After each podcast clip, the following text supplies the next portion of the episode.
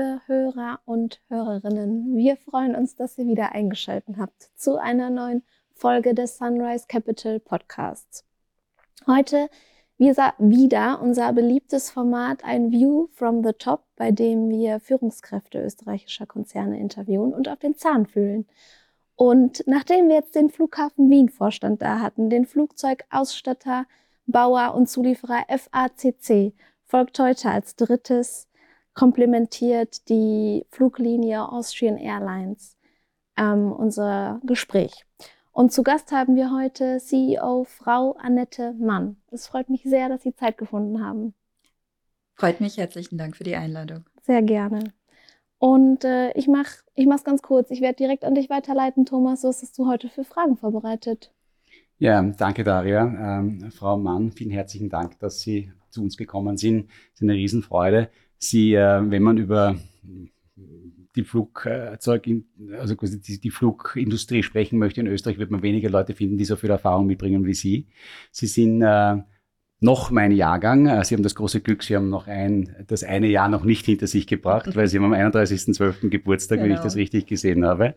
Ähm, äh, Sie sind aber vor allem schon seit 2003 in der Lufthansa-Gruppe tätig. Ähm, Sie haben äh, zuerst vor allem stark im Produkt gearbeitet, wenn ich das richtig mitbekommen habe, haben wir sehr stark an der Ausstattung und an den Konzepten in den Fliegern gearbeitet, über die First Class, über die Premium Economy gekommen, ähm, und ähm, sind aber dann, und das in den letzten Jahren sehr stark in das Feld Corporate Responsibility hineingegangen, haben das auf Gruppenebene verantwortet der Lufthansa, über das werden wir später dann nochmal sprechen. Und sind jetzt aber seit äh, 1. März 2022 äh, von besonderer Relevanz geworden für unsere österreichischen Anleger, ähm, die sozusagen natürlich einen Nahebezug zur Austrian Airlines empfinden. Äh, natürlich allerdings über ihre Konzernmutter, die Lufthansa, hier investiert sind. Ja, und damit auch schon in Medias Res die Frage, was macht man als Vorstandsvorsitzende der Austrian Airlines? Ähm, was ist die Austrian Airlines? Was tut sie? Wie groß ist sie? Und welche Rolle spielt sie im Lufthansa-Konzern? Ja, vielleicht fange ich mal mit dem einfachsten Teil der Frage an. Wie groß ist die Austrian eigentlich? Ähm, wir haben aktuell um die 6000 Mitarbeiterinnen und Mitarbeiter, ähm, davon so ja, fast 5000, die operativ tätig sind äh, und äh, der Rest dann in verschiedensten administrativen Funktionen, sowohl übrigens für die Austrian als auch für die Lufthansa Group. Also auch da gibt es ein enges Zusammenspiel. Ähm, wir betreiben momentan 65 Flugzeuge ähm, wachsen da auch wieder leicht seit der Corona-Pandemie. Und wir werden in diesem Jahr einen Umsatz machen von äh, über zwei Milliarden Euro. Und äh, ja, vielleicht soweit mal vielleicht zu den Kennzahlen. Genau, wie verhält sich das in der Lufthansa-Gruppe? Die Lufthansa-Gruppe insgesamt eher bei 40 Milliarden Umsatz oder so in der Größenordnung? Genau, oder? und ähm, also die Lufthansa-Gruppe in Summe hat um die 100.000 äh, Mitarbeitende und äh, wir haben ähm, um die 700 Flugzeuge in Summe im mhm. Konzern. Mhm. Also man kann sagen, je nach nachdem, was man für eine Kennzahl nimmt, so ähm, plus, minus 10 Prozent äh, ist davon ungefähr die Austrian Airlines. Lustig, weil das ist natürlich auch genau dieser Faktor, den immer jeder Österreicher annimmt, wenn er sich mit Deutschland vergleicht. Also es ist immer dieses 1 zu 10, passt, nicht das ganz. Ähm, über das Thema äh, Umsätze, Profitabilität mhm. sprechen wir später noch ein bisschen. Am Anfang für uns immer ganz besonders interessant, ähm, wie, äh, ist die, wie ist die Organisation aufgestellt, mhm. was ist ihre konkrete Rolle mhm. ähm, und wer sind ihre Counterparts auf der Vorstandsebene und was machen die eigentlich so im mhm. Großen und Ganzen? Also wir sind zu dritt im Vorstand. Mhm. Ähm, wir teilen uns so auf, dass meine Kollegen, äh, der Michael Trestel ist unser Chief Commercial Officer, kümmert sich also um alles, was äh, Produkt, Customer Experience ist, aber auch natürlich äh, das ganze Thema Netzmanagement, Revenue Management äh, und bei ihm hängt auch das Thema IT und Digitalisierung. Mhm. Ähm, und äh, der zweite Kollege ist der Francesco Schwartino, unser Chief Operating Officer. Äh, bei ihm äh, hängt äh, quasi der gesamte operative Betrieb, also damit auch zum Beispiel die gesamte Organisation der Piloten, der Cabin Crew, ähm, alle Flughafenprozesse und auch die Maintenance. Mhm. Ähm, und bei mir hängt ja das, was übrig bleibt als CEO und CFO, das heißt das ganze, ganze Bereich Unternehmensentwicklung, äh, Corporate Communication, ESG, Political Affairs, aber eben auch äh, Human Resources, ähm, äh, Legal und Compliance, äh, der Mhm. gesamte Bereich Infrastruktur, Procurement ähm, und äh, ja, also sehr, sehr breites Spektrum und äh, ja, kommt äh, darauf an, dass wir eben jeden Tag ein gutes Zusammenspiel haben. Deswegen auch ähm, ja, sind ein gutes Team und Ja. haben da auch gute Zeit. Ihr Vorgänger, ähm, der Alexis, war Pilot. Äh, einer ihrer Kollegen im Vorstand ist auch Pilot. Ja. Und wenn ich mich richtig erinnere, fliegt auch einmal im Monat, Ja. äh, weil es ihm Spaß macht und er das, glaube ich, einfach gerne weiter betreibt. Wie sieht's mit Ihren äh, Flugkünsten aus? Ich sage immer, ich lasse fliegen, weil sowohl mein Mann einen privaten Flugschein hat, da Ah. fliege ich ganz gern mit und äh, Mhm. ähm, ja, also außerhalb vom Simulator ähm, hat man mich noch nicht fliegen sehen. Ich glaube, das ist auch gut so. ähm, ich bin lieber Kapitän auf dem Segelboot.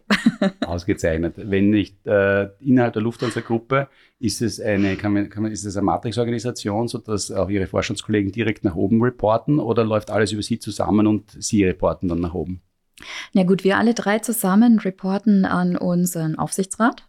Ähm, und der Aufsichtsrat Der, ist Aus, besetzt der der Austrian? Austrian Airlines Aufsichtsrat. Wir Mhm. sind ja nach wie vor eine AG und der Ja. ist zusammengesetzt aus einem Lufthansa-Konzernvorstand, dann Mhm. einem weiteren Lufthansa-Vertreter, ähm, zwei Vertreter der österreichischen Wirtschaft beziehungsweise Vertreter der ÖBAG Mhm. und noch zwei Kollegen aus dem Betriebsrat. Mhm. Und das ist unsere ganz formale Reporting-Line zu dritt als Vorstand. Okay. Ähm, jeder von uns hat natürlich aber auch ähm, seine Schnittstellen in den Konzern hinein. Mhm. Aber wir sind Organe, wie das so schon heißt. Das Mhm. heißt, erstmal verantworten wir hier auch die, die entsprechenden Entscheidungen, sind aber eingebunden in einer Matrix-Organisation, wenn es halt um gruppenübergreifende Funktionen Mhm. geht.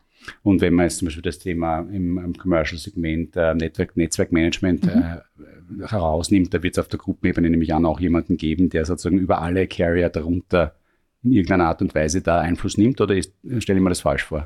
Äh, nee, das stimmt schon. Also der, der Michael Trestel ist dann eben regelmäßig im Austausch ähm, mit den Kollegen aus Frankfurt, aber natürlich auch mit den anderen Airlines. Mhm. Ähm, äh, und zwar ähm, am intensivsten, wenn es um die Langstrecke geht, Mhm. äh, weil da macht es natürlich Sinn, dass man sich koordiniert. Vielleicht ein Beispiel aus der Vergangenheit, Mhm. als es zwar den Konzern so in dem Setup schon gab, aber man sich noch nicht so gut koordiniert hat.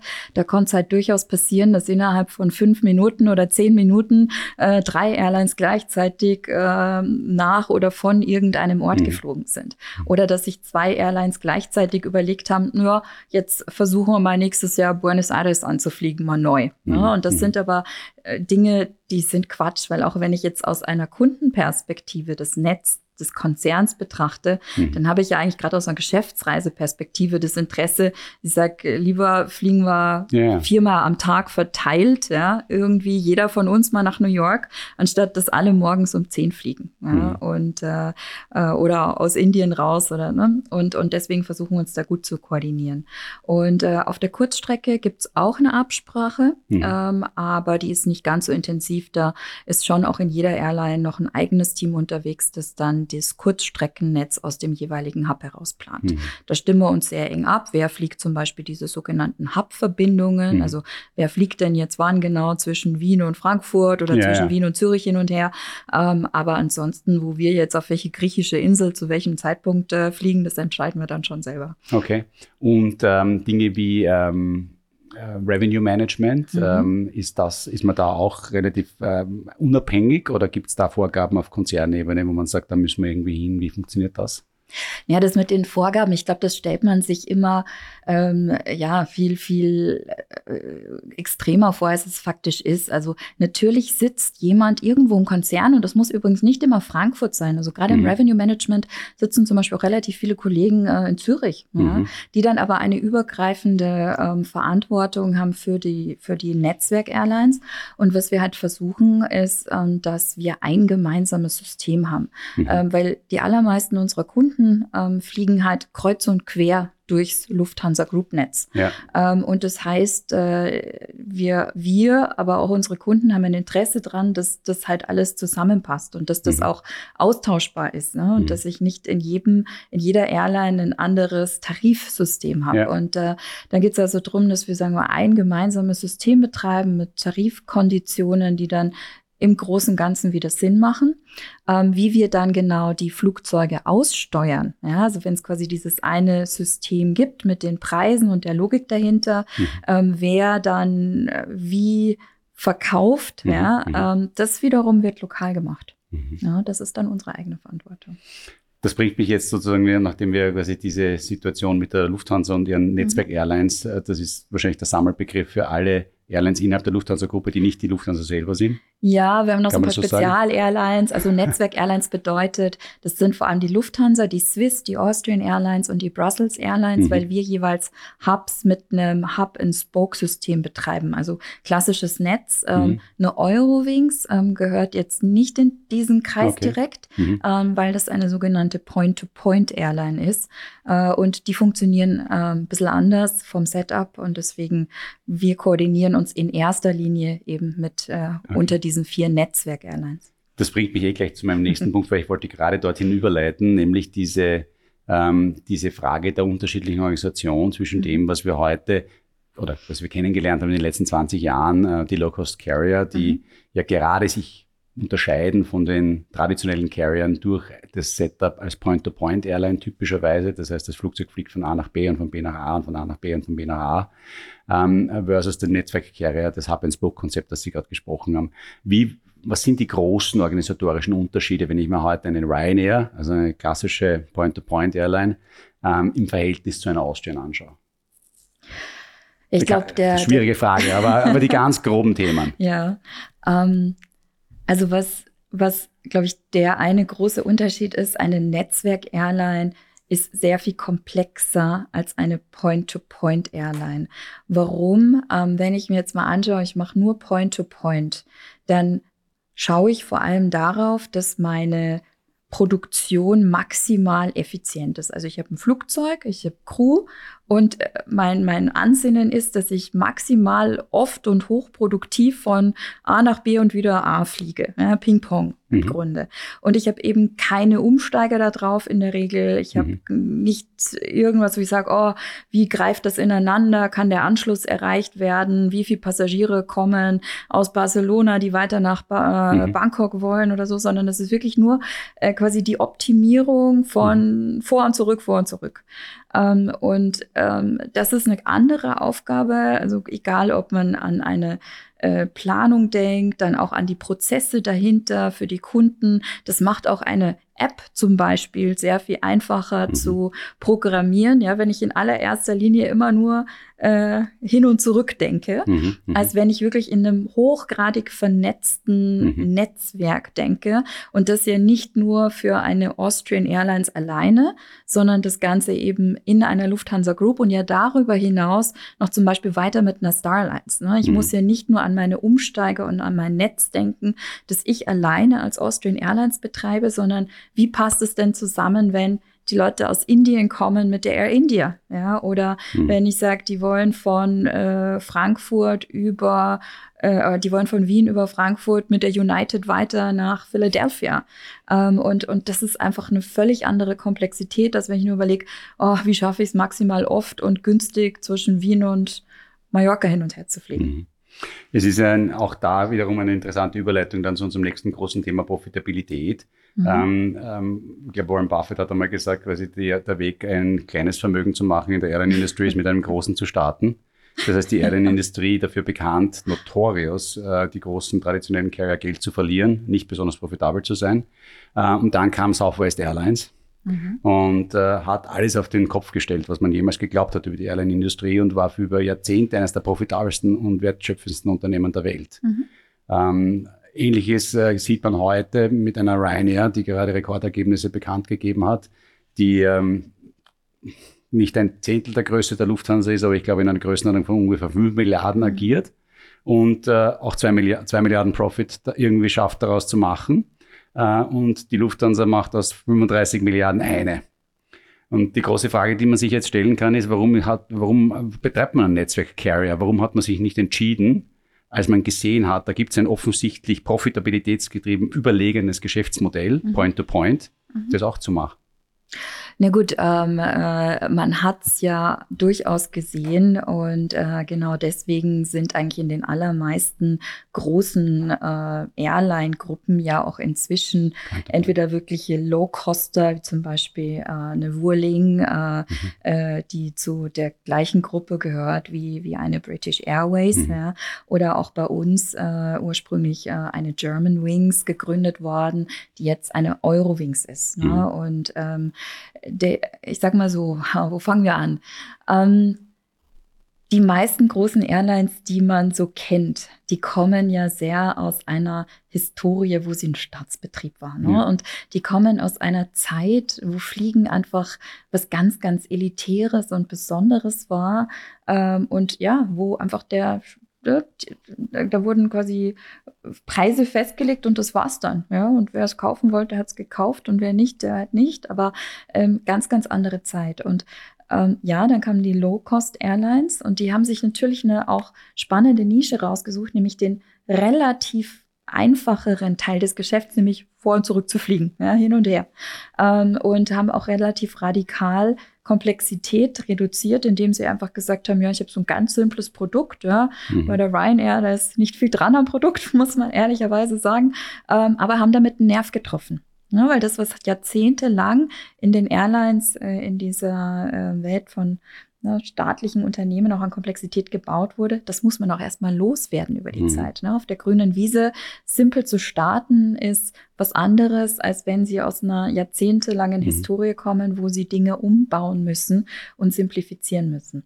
Nichtsdestotrotz ähm, ja, also wie gesagt, jede der Airline-Gruppen hat inzwischen auch einen Low-Cost oder einen Quality oder Value-Airline. Hm. Ähm, und das ist genau die Ergänzung, die es auch heute braucht. Weil was wir schon gesehen haben, dieses dezentrale Punkt-zu-Punkt-Fliegen, das kriegen sie in der Netzwerk-Airline zu den Preisen, die sie da erzielen können, einfach nicht hin.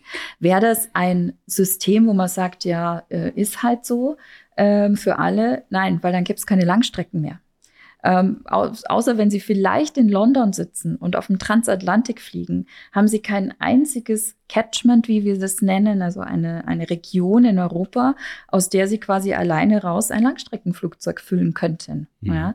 Das heißt, Sie brauchen also diese Zubringerverkehre auf den Kurzstrecken, mhm. um damit ähm, mit dem Lokalverkehr und den Umsteigern dahinter die Langstrecke zu füllen. Und mhm. wenn Sie jetzt fragen, warum haben das nicht alle gemacht? Naja, wenn wir das gemacht hätten, dann würden Sie jetzt zumindest mit einer europäischen Airline nicht mehr nach Amerika kommen, weil wird es nicht mehr geben. Ja. Im Gegenzug müsste man natürlich fragen, wenn das so ein wertvolles Service ist, mhm. dann müsste man es eigentlich teurer verkaufen können und dann auch wieder eine ähnliche Profitabilität erreichen. Nicht? Also die, die Frage ist ja immer maximale Effizienz aus dem Kapitalansatz Ansatz heraus. Es ja. ist mir schon klar, dass das eine mhm. sozusagen, dass da auch gesellschaftlicher Wert geschaffen wird. Mhm. Aber man muss ja auch, man, wir machen es ja. ja. nicht nur dafür, dass es irgendwie den Leuten gut geht, sondern damit ja. Geld verdient wird. Ja.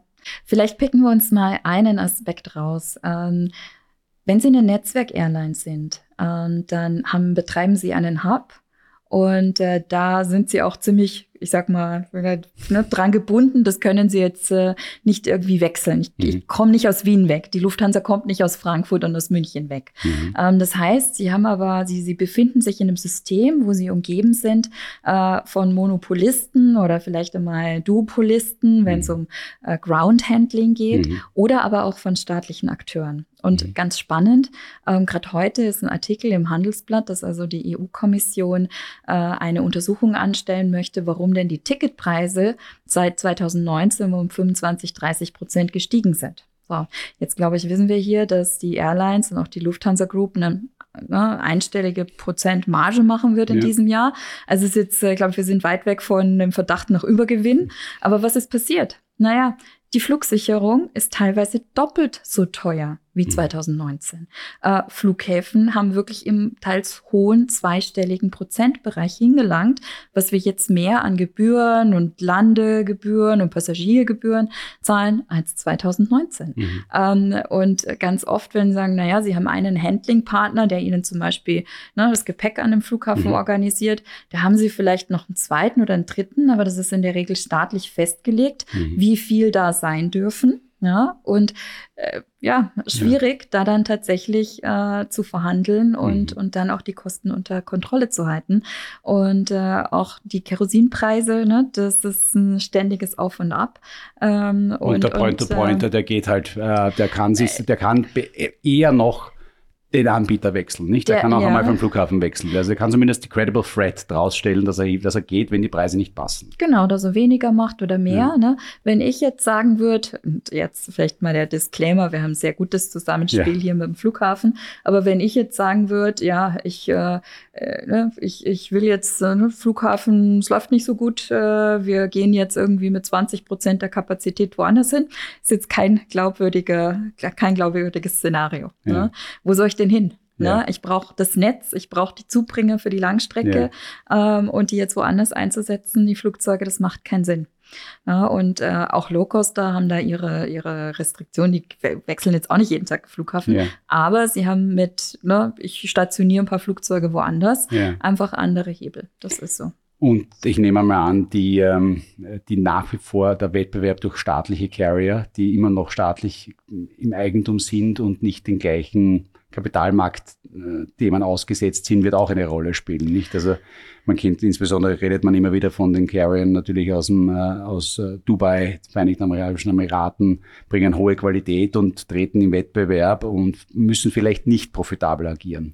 Absolut. Also ich meine, äh, der äh, Herr Erdogan hat einfach äh, Flugverkehr, äh, genauso wie die ähm, wie, wie die arabischen Staaten als strategische Industrie verstanden. Das bedeutet, dass dort einfach auch ganz andere Rahmenbedingungen geschaffen werden, mhm. ähm, um als Airline dort zu agieren. Ne? Und äh, das ist was, was eben ganz, ganz große Kostenvorteile mhm. äh, bringt. Und das heißt, ich kann günstigere Preise anbieten, aber dadurch, dass ich eben nicht so viel Belastungen habe über alle möglichen Steuern und mhm, Gebühren mhm. und kommen ja andere Dinge dazu, ne? Ähm, äh, äh, keine Ahnung, ähm, Arbeitsrecht, äh, mhm. ja, kann ich ja. den Flughafen 24-7 benutzen, ne? all, all solche Dinge ja. ähm, und, und dass die da einfach große Vorteile haben.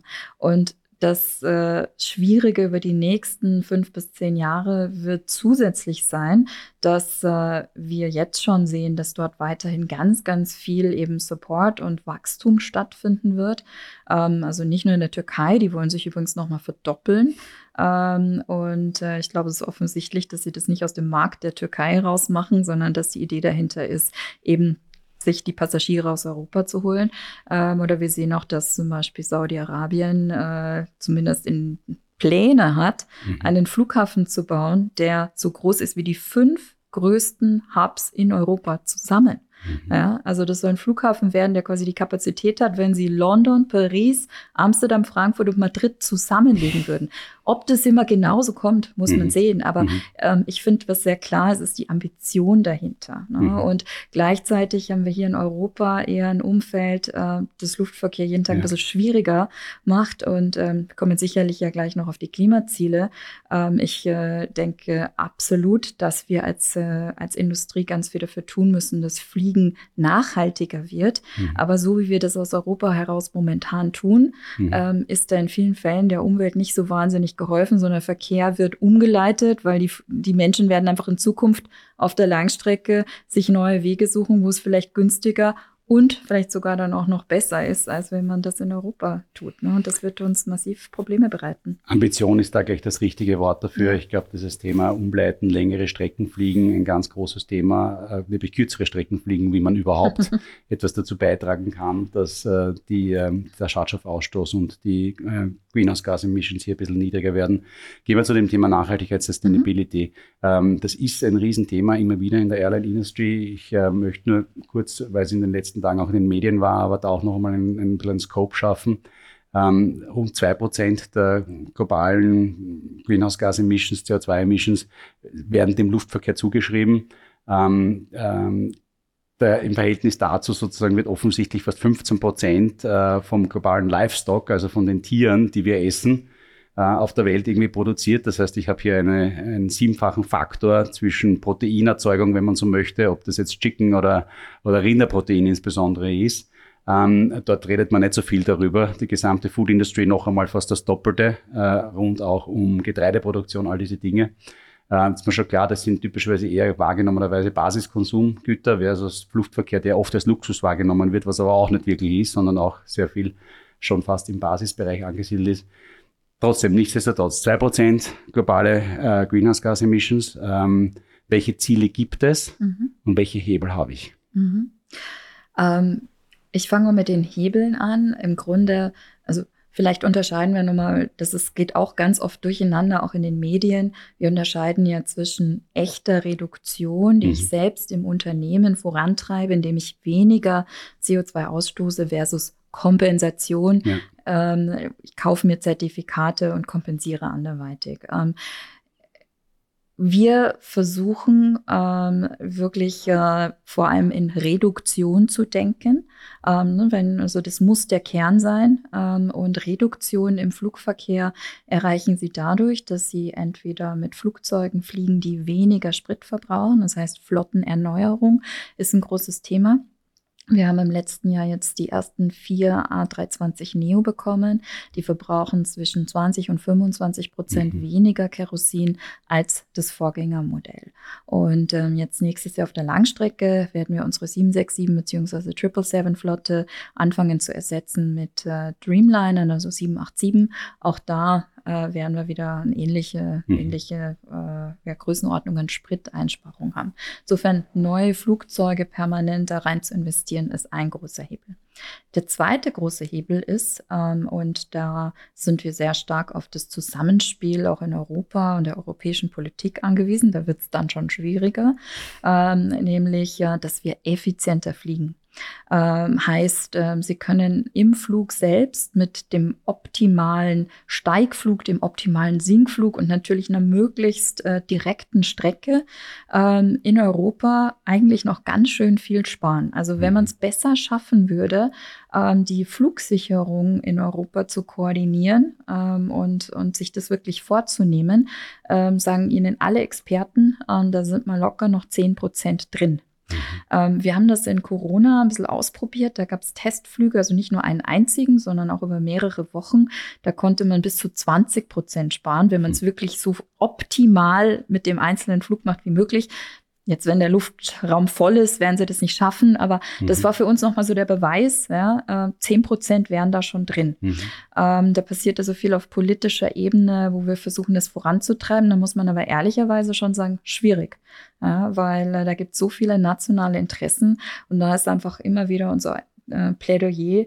Ähm, also Klimaschutz, das geht schon alle an. Ja, ne? und, und da braucht es das Zusammenspiel. Da ist nicht nur die Wirtschaft gefragt, sondern mhm. vor allem auch die Politik, da auch ihren Teil der Rahmenbedingungen zu beizutragen. Und es führt uns auch schon zum dritten Punkt, ähm, Sustainable Aviation Fuels, SAF, nachhaltige mhm. Treibstoffe.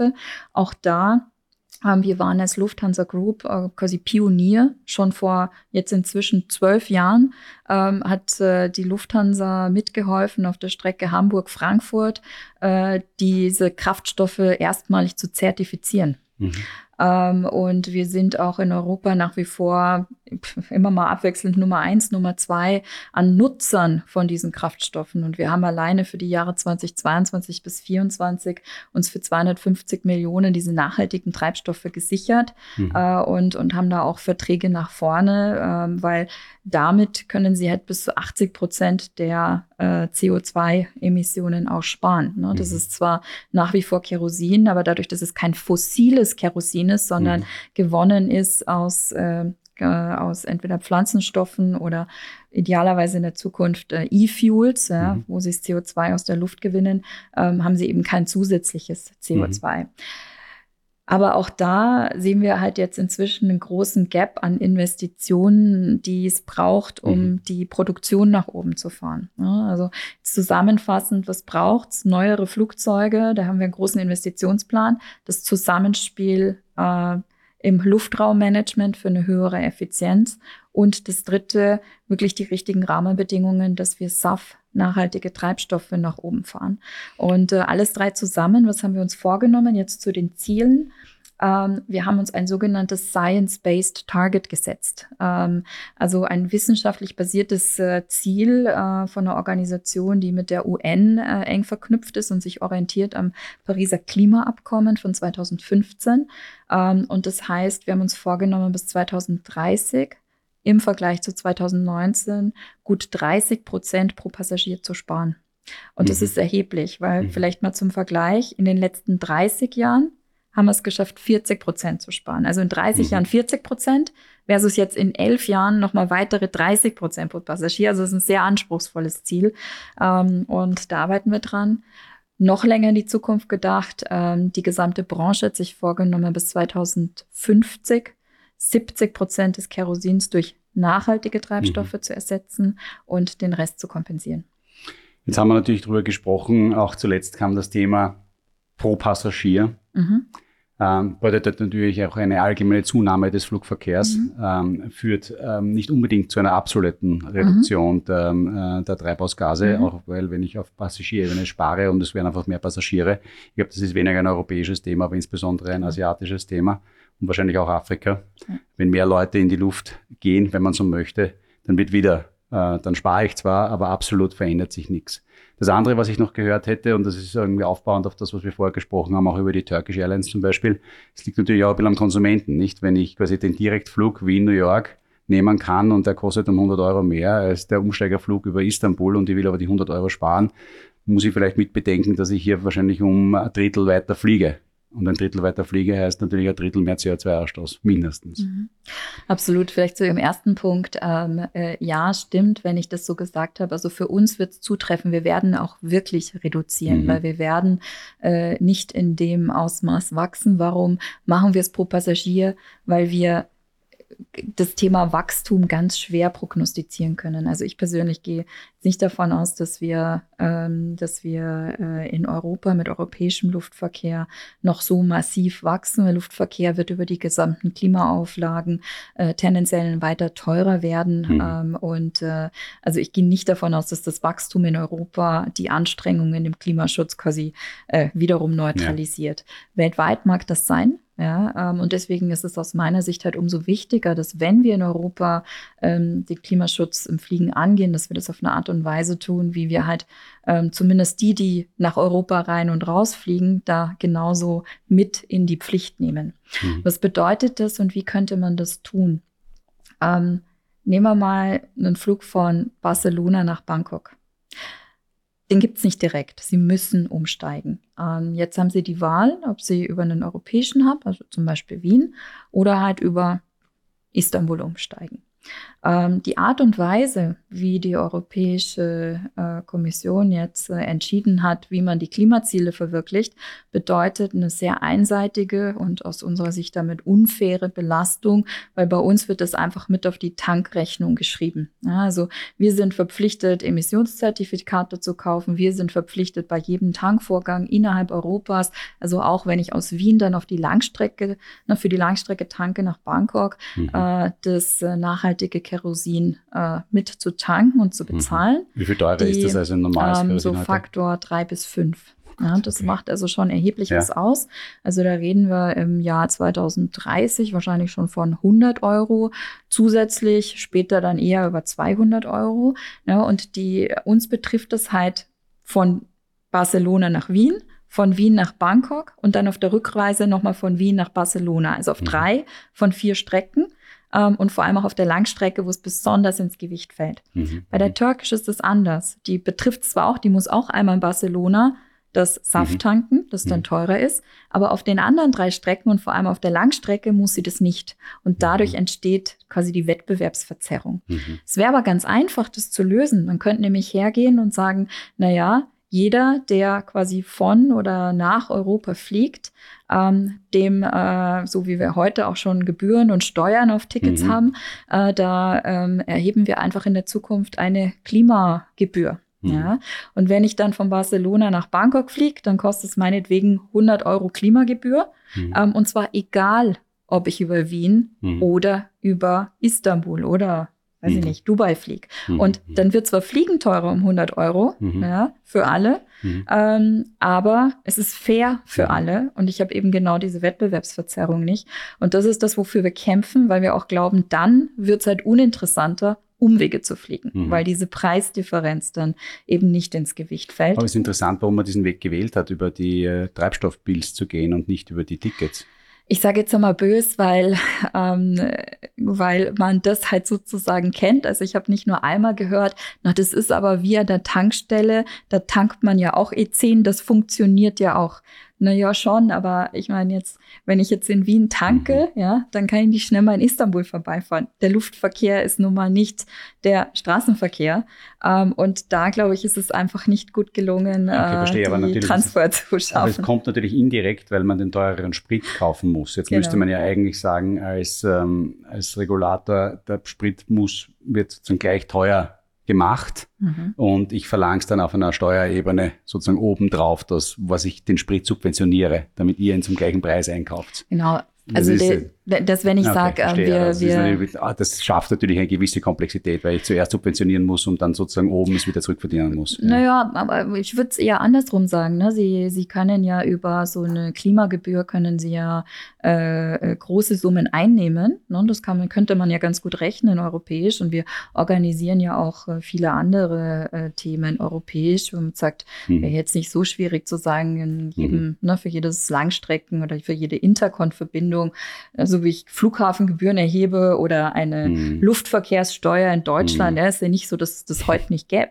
Mhm. Ähm, und äh, sowas könnte ich auch mit einer Klimagebühr machen, wenn ich es wollte. Ähm, und das ist auch das, wofür wir uns weiter einsetzen werden. Es gibt eine verbindliche Revisionsklausel in den äh, verschiedenen Fit for 55 Gesetzen in mhm. denen das verankert ist, ähm, wo wir jetzt so in der zweiten Hälfte der 2020er Jahre nochmal die Chance haben, das hoffentlich zu korrigieren. Okay. Ganz ehrlich, also wenn wir das nicht schaffen, wird es ja. auch für den Hub Wien schwierig, weil jeder Umsteiger, der mir hier in Wien fehlt, weil es eben ja. so viel günstiger ist, außerhalb Europas umzusteigen, ähm, wird einfach dazu führen, dass die Langstrecke bei uns weniger gut gefüllt ist, weniger ähm, ne, ökonomisch ja. betrieben werden kann und äh, dann wird es vielleicht auch irgendwann keinen Sinn mehr machen, aus Wien raus ein Drehkreuz zu betreiben. Okay, na das klingt ja nicht so gut. Okay, aber ich habe verstanden, ähm, um das Thema Nachhaltigkeit da kurz abzurunden, es wird viel getan. Die Flieger sind ein großes Thema. Ja. Das ist natürlich, jeder Flieger ist wie eine kleine Fabrik. Also man mhm. hat immer so gesagt, quasi eine, eine Airline, das ist mhm. wie eine, wie viele Fabriken, die mhm. im Himmel im herumfliegen. Mhm. Und ähm, man muss ähm, das Thema mit der effizienten Steuerung des Flugverkehrs. Mhm. Da haben wir schon gehört, dass die Fluglotsen offensichtlich sehr teuer geworden sind. Ähm, ich nehme an, Personalsteigerungen sind auch in der Airline kein, keine, keine Kleinigkeit. Und, äh, und die sogenannten nicht fossilen Treibstoffe. Dazu die letzte Frage vielleicht noch. Ähm, wer macht die heutzutage? Das ist ganz spannend, weil die ersten ähm, Pioniere, die äh, da reingegangen sind, eben nicht die klassischen Großunternehmen waren, sondern es sind auch viele Startups mhm. entstanden, mhm. die einfach neue Technologie äh, entwickelt haben. Und inzwischen ist es aber auch für die großen Ölmultis so interessant geworden, mhm. äh, dass, dass sie da investieren. Also zum Beispiel eine OMV schaut sich das an, produziert ja auch inzwischen SAF, aber mhm. da sind tatsächlich viele spannende kleine dabei. Eine Firma, die mich besonders fasziniert hat, ist ein Unternehmen aus der Schweiz. Ähm, das heißt Synheli Helion. Ähm, die ähm, haben eine Technologie entwickelt, quasi ohne den Umweg über ähm, über Solar- oder Windstrom tatsächlich äh, direkt aus Sonnenlicht äh, über Spiegel tatsächlich die Energie so zu, äh, zu, zu erzeugen und dann in, eine, mhm. in einen Prozess zu gehen, dass quasi aus Sonnenlicht dann Kerosin äh, äh, ja, produziert werden kann. Aus welchem Basisstoff dann? Aus irgendeinem pflanzlichen Basisstoff? Ähm, letztlich ist es, äh, es, es, fällt in die Kategorie der sogenannten E-Fuels, das heißt also quasi erneuerbare Energie, eben Solarenergie über Spiegel und dann CO2, das aus der Luft gewonnen wird in der Regel. Ja. Aber ich möchte noch mal eine, nicht dass nicht, dass jetzt alle völlig äh, erschrecken nach dem Motto, äh, die hier ähm, Wien äh, wird es kein Drehkreuz mehr geben. Also ich bin ja ein, grundoptimistischer Mensch. Äh, wir sind jeden Tag dran. Natürlich genau das Problem, mhm. so wie ich es äh, gerade eben versucht habe zu erklären, das natürlich an, an, an den verschiedensten Stellen auch zu platzieren. Und mhm. es gibt diese Revisionsklausel. Das heißt, es gibt noch eine sehr gute Chance eben in mhm. zwei, drei Jahren, das äh, so hinzukriegen, dass auch europäischer Luftverkehr weiter attraktiv ist. Und ich glaube, jetzt so nach den ersten ähm, Schritten, die man in dem Bereich gegangen ist mit Klimapolitik, ähm, sehe ich schon die ersten Tendenzen, dass man anfängt, darüber nachzudenken, was macht das eigentlich nicht nur mit unserer Industrie, mhm die Diskussion ist ja sehr, sehr prominent jeden Tag in den Medien, sondern auch was machen einfach bestimmte, ähm, bestimmte ja, Regularien, zum Beispiel mit unserem, mit unseren Flugverbindungen und auch äh, der Art und Weise, wie ja, wir durch die Welt reisen. Ich bin da auch zuversichtlich. Also wenn, wenn es mehrere Leute gibt, offensichtlich, die das so greifbar ähm, erklären können wie Sie, äh, dann wird das auch beim Regulator ankommen. Und ich glaube, die, die Logik, die Sie da dargelegt haben, die ist ja bestechend. Also was, ähm, was ja nicht sein kann, ist, dass wir uns hier sozusagen in eine wettbewerbsrechtlich so viel schlechtere Situation bringen, dass es wirklich einfach nur, dass es einfach ökonomisch sinnvoll wird, Europa zu umfliegen in diesen Situationen. Ähm, aus meiner Sicht war das ein sehr rundes Paket, äh, rund äh, begonnen mit dem Aufbau rund über das, wie man eigentlich so viel Geld verdient und welche Herausforderungen man da hat.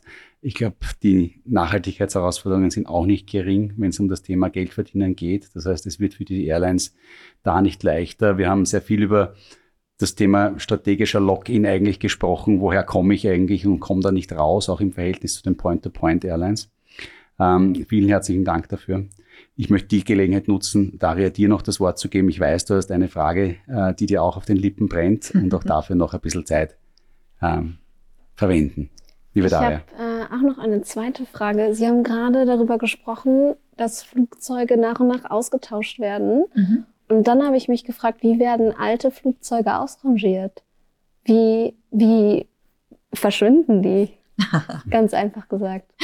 Naja, ähm, es gibt immer zwei Möglichkeiten, je nachdem, wie lange man ein Flugzeug ähm, als Airline, wenn man es mal neu gekauft hat, selber fliegt.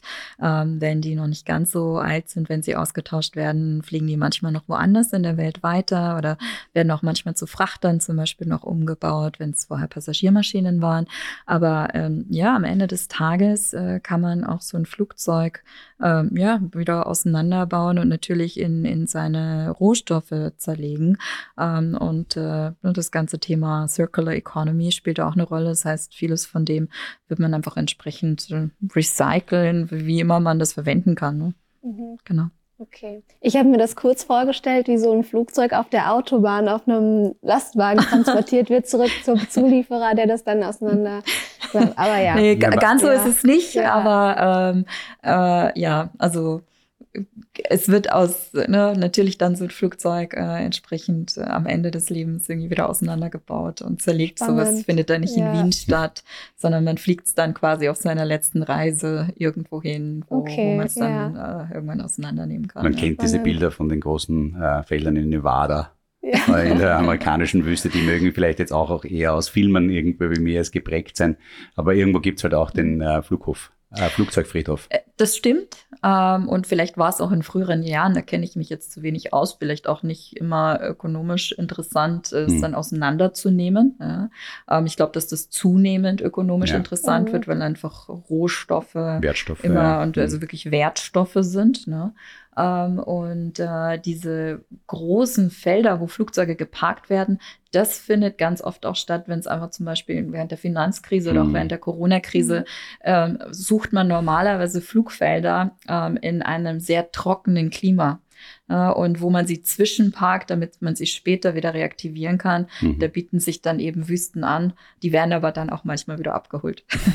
Spannend. Gut, äh, zum nächsten Thema. Und zwar hat uns eine, ähm, die Crystal, die liebe Crystal, eine Userin aus der Community, hat einen Beitrag geteilt zum Thema Kurzstreckenflugverbot im Inland. Mhm. Was jetzt bei so Strecken wie zum Beispiel Salzburg-Wien, dass man sagt, das fliegt man nicht mehr an und das kann man mit der Bahn genauso effizient lösen.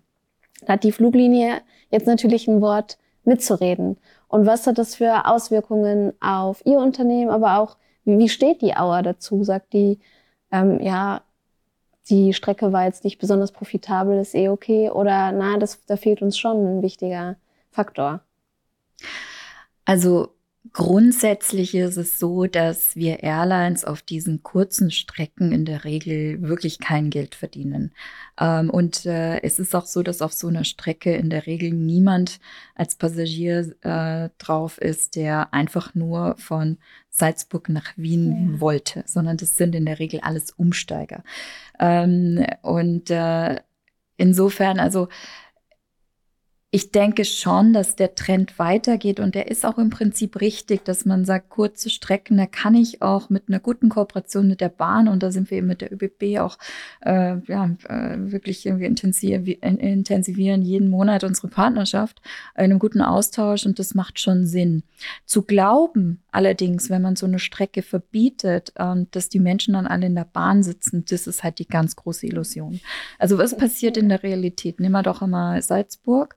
Ich glaube, da gibt es auch inzwischen die, äh, die Studien dazu. Ganz viele Menschen setzen sich halt ins Auto und fahren nach München. Ja? München, großer Flughafen, viele Verbindungen. Na, dann fliege ich halt nicht den Zubringer, sondern dann fahre ich halt Auto. Ist es dann besser, als vorher von Salzburg nach Wien zu fliegen? Naja, wahrscheinlich in vielen Fällen nicht. Die andere Variante ist, ich fliege halt von Salzburg über einen anderen Hub, ja, wo die Strecke nicht so kurz ist, dass sie verboten wird irgendwo hin. Naja, dann habe ich eigentlich auch nichts gewonnen, sondern steige ich halt über einen anderen Hub um.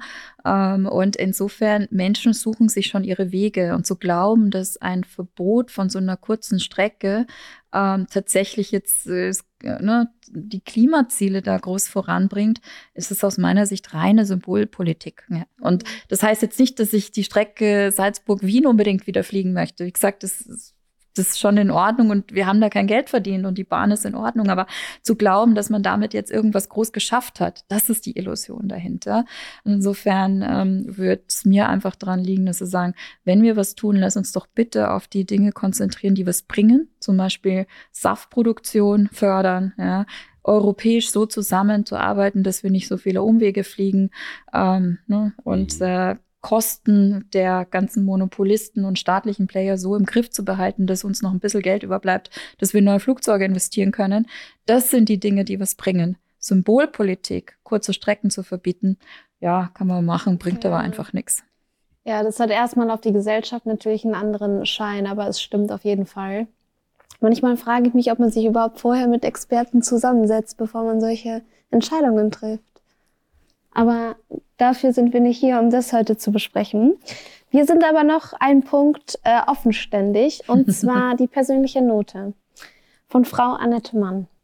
Ich ähm, werde Halbsätze vorlesen, die Sie vervollständigen dürfen. und wir starten mit Zufrieden bin ich.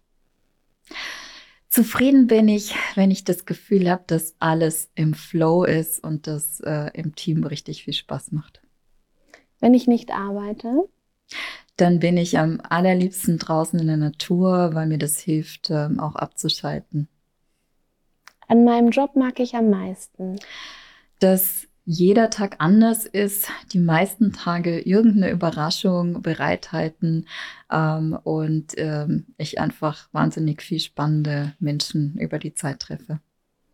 Verzichten könnte ich auf auf den Stau morgens äh, Richtung Flughafen. Schwächert. Mm, dieses Buch sollte man lesen. Ich habe ganz oft die Buchempfehlung, ähm, die heißt Gott ist ein Kreativer, kein Controller. Ähm, und warum mag ich das Buch so? Ich meine, viele von uns in der Wirtschaft, wir sind ganz klassisch ne, über BWL ausgebildet. Ähm, und äh, wir tun nach wie vor in der Wirtschaft gerne so, als wäre das alles wahnsinnig rational. Ähm, ist es aber nicht. Und äh, ich finde das Buch, das kann man auch mehr als einmal lesen, ähm, das ähm, ja, das äh, bringt immer wieder die Perspektive ein, dass es da noch sehr viel mehr gibt äh, und äh, viele verschiedene Perspektiven und mich äh, bringt das immer wieder zum Nachdenken. Mein Geld lege ich an. Ähm, sehr breit, ähm, weil. Das hören wir gerne. sehr breit äh, und auch über verschiedene Währungen äh, verstreut. Ähm, ich will mich damit nicht jeden Tag beschäftigen ähm, und äh, weil es mir dafür auch nicht persönlich wichtig genug ist. Ähm, und äh, insofern versuche ich da ne, einfach breit unterwegs zu sein. Ja. Ähm, ich quetsche eine, ich schummle eine Frage rein, die nur Sie betrifft eigentlich. Was sage ich jemandem, der Flugangst hat? Ähm, ist überhaupt gar nicht notwendig. Ich weiß, es bringt nichts, weil es zu rational. Ich habe mehr, mehrere Male beobachtet, ähm, wie wenn jemand, ne, unsere Crew sind sehr, sehr gut drin geschult, auch zu sehen, wenn jemand an Bord kommt, erkennen, ob jemand zum Beispiel sehr nervös ist und sich unwohl fühlt. Ähm, und äh, gerade vor ein paar Wochen hätte eine Purserin äh, einen, einen Fluggast angesprochen. Ähm, die ist, äh, ja, stand ja, fast, fast in Tränen. Und äh, dann hat sie die so ganz resolut, freundlich äh, ins Cockpit reingeschoben. Und äh, der Kapitän hat sich umgedreht, hat äh, die Dame begrüßt, hat sie in ein Gespräch verwickelt, hat ihr ein bisschen was erzählt. Ähm, und das finde ich immer wieder faszinierend, ähm, wenn man sich ja so ein kleines, kleines bisschen damit beschäftigt. Was passiert da wirklich beim Fliegen? Ne? Welche Geräusche sind da? Ähm, und vielleicht auch beschäftigt, was kann denn da wirklich passieren? Und dann wird man rausfinden, es ist so viel sicherer, als Auto zu fahren oder einfach nur über die Straße mhm. zu gehen, dass all das zusammen hoffentlich dazu führt, dass man Fliegen auch genießen kann. Bei der jungen Dame hat das sehr gut funktioniert. Die kam sehr erleichtert aus dem Cockpit raus und ähm, fand dann, glaube ich, auch den Flug ganz gut. Eine Erfolgsgeschichte. Gut, und zu allerletzt, diesen Rat hätte ich gern selbst bekommen. Ah, oh, das ist eine gute Frage. Ähm, ja, ich glaube, dass am Ende, also ich selbst als, als junge Frau, finde ich, man macht sich immer ganz viele Gedanken, ja, ähm, was, äh, was ist da draußen in der Welt? So viele Menschen kommen so wahnsinnig schlau rüber und, und, und ich habe mich da ganz oft äh, am Anfang sehr klein dagegen gefühlt. Und je länger ich dabei bin und je länger im Berufsleben und auch in solchen Positionen, stellt man immer wieder fest, dass dann doch alle irgendwie mit Wasser kochen. Und äh, das hat mir so über die Zeit ganz gut geholfen. Ich weiß nicht, ob ich es geglaubt hätte, wenn man mir das schon vor 20, 30 Jahren gesagt hätte. Aber das ist was, was ich ganz oft weitergebe und dass man einfach in seine eigenen Fähigkeiten vertraut. Vielen Dank. Das war sehr schön. Möchtest du noch das fand, das fand ich auch sehr schön. Ähm, wirklich eine tolle Antwort. Ähm, was ich vielleicht noch abschließend sagen möchte, ich äh, kann nur gratulieren zu der Art und Weise, wie die Austrian aktuell funktioniert in meiner eigenen Wahrnehmung. Ich bin gerade letztes Wochenende nach New York und Retour über Newark geflogen und muss sagen, dass wohl auf beiden Strecken das, äh, das Team tatsächlich eine andere Qualität hat, als das man es kennt aus anderen Airlines, ähm, von der Freundlichkeit des auf die Passagiere zugehen und der Professionalität. Also ich bin ähm, nach wie vor ein Riesenfan davon, wie die Austrian sozusagen hier ihre Markenwelt lebt ähm, und äh, dafür auch ein Dankeschön an Sie stellvertretend für Ihre ganzen Mitarbeiter und Mitarbeiterinnen, die das wirklich toll machen, finde ich. Herzlichen Dank. Das ist eins der Komplimente, die ich am liebsten höre, weil das auch tatsächlich einer der ja, großen Schwerpunkte ist, ja. äh, die ich versuche zu setzen. Wir sind ein Dienstleistungsunternehmen und kein Flugzeughersteller. Es geht um die Gäste, um die Menschen dahinter. Und wenn ich sowas höre, freue ja. ich mich immer sehr. Nein, das, das, äh, das finde ich wirklich. Also es gab irgendwie auch eine vegane Wurst irgendwie beim Rüberfliegen und dann hat man mich auch noch gefragt, quasi, ob ich da Feedback dazu habe, ob das irgendwie so sinnvoll ist oder ob das geschmeckt hat, aber wirklich in einer unglaublich netten Art und Weise, wenn man, hat man noch erzählt, was man da nicht versucht hat und man will bisschen andere Wege gehen. Also ich fand das einfach besonders angenehm und besonders nett und äh, ähm, war wieder ein schönes Erlebnis, auch tatsächlich im Flugzeug zu sitzen, weil es viele, viele Leute das nicht ist. Und das vielleicht noch abschließend. Ich weiß nicht, ob die Austrian das anbietet oder der Flughafen, aber es gibt so etwas wie eine, äh, eine Flugangsttraining, oder? Ja, wir bieten das an. Die das Austrian, ist direkt ja. von der Austrian, ja. Genau, kann man bei das uns heißt, buchen. Wenn jemand Flugangst hat, dann gibt es tatsächlich quasi hier eine Stelle, wo man sich an die Austrian wenden kann und wo ja. es Trainings gibt, wo man sich äh, in Kleingruppen wahrscheinlich, nehme ich an, zusammensetzt genau. und mit diesen Themen auseinandersetzt. Vielen herzlichen Dank, ähm, Frau Mann, dass Sie da waren. Äh, herrliches Gespräch, ich habe sehr genossen. Daria, dir vielen herzlichen Dank. Äh, super Sache und ich freue mich schon aufs nächste. Genau, und damit möchte ich euch als Community noch weitergeben. Lasst uns Feedback da. Wir machen diesen Podcast nur für euch. Also steht und fällt alles mit eurer Meinung und euren Kommentaren. Äh, wir freuen uns, euch beim nächsten Bisquiz am Dienstag begrüßen zu dürfen. Und ich finde, diese Folge bietet sich perfekt an, um sie runterzuladen und beim nächsten Flug downgeloadet anzuhören. Vielen Dank fürs Zuhören. Bis zum nächsten Mal.